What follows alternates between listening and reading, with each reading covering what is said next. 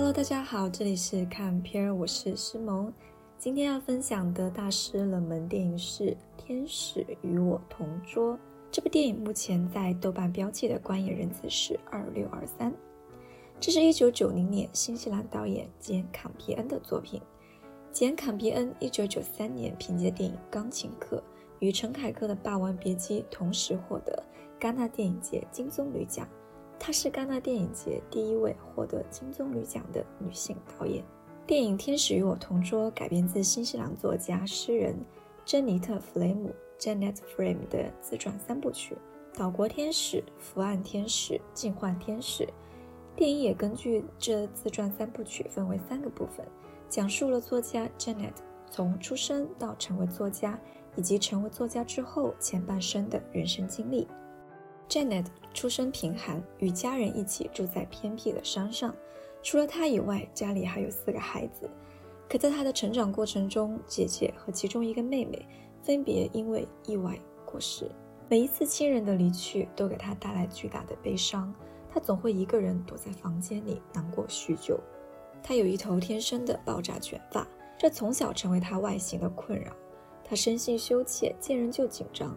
说话战战兢兢，不知所措。他从小希望自己长大成为一名老师，可在一次课堂上读到《The Scholar Gypsy》的时候，他哭了。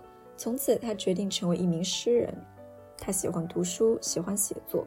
大学课堂上写作的才华被一位老师赏识，可谁知这欣赏他写作才华的老师，却是把他送进精神病院的人。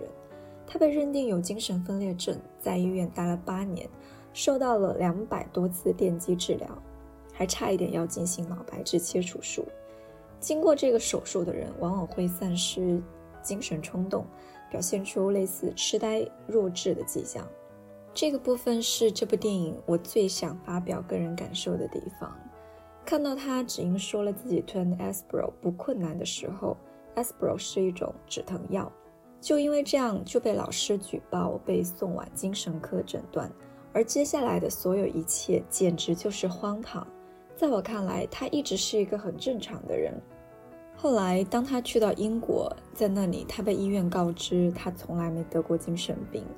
而当年他之所以能逃过那个脑白质切除术，是因为那个时候正好他的小说获奖了，所以医生认定他没有精神病。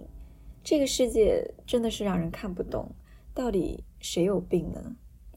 看过《飞越疯人院》的你我，一定都对精神病院的治疗感到震惊和恐惧吧？在这部电影里也一样。在这里，我想表达下我的私人愿望：如果哪一天我被诊断有精神病，我请求这个社会不要把我送进精神病院。这部电影还有一点我想说的，就是信任，或者说老师的教育问题。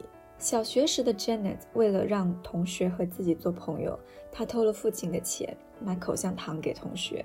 被老师发现后，老师问他买口香糖的钱从哪来的，他说是父亲给的。老师不相信，他让 Janet 对着黑板面壁，下课也不可以休息，直到哭着的他当着全班同学的面说出是从父亲口袋里偷的，老师才让他回到座位。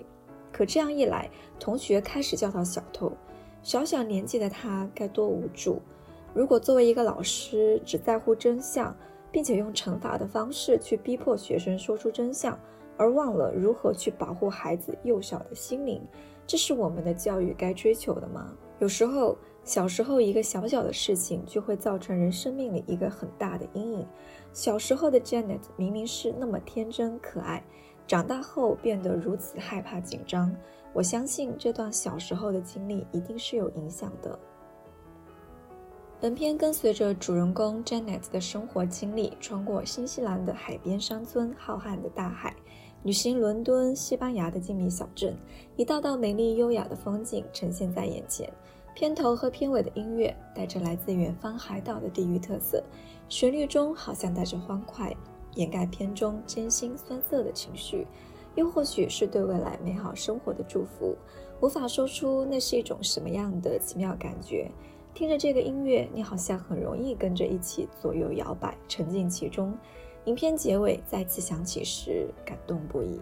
Janet 的扮演者们真的演得好好，不管是小时候还是成年，都把我完全带进去这个人物身上，感受到他的天真可爱，他的害怕紧张，他的不知所措，他对爱情的渴望，他的悲伤与喜悦，都深深地牵动着我。An angel is my table。我想，写作就是 Janet 的天使吧。他陪伴他成长，救他于残酷的手术，在他艰辛又紧张的生活里，让他找到自己的世界，自在随心。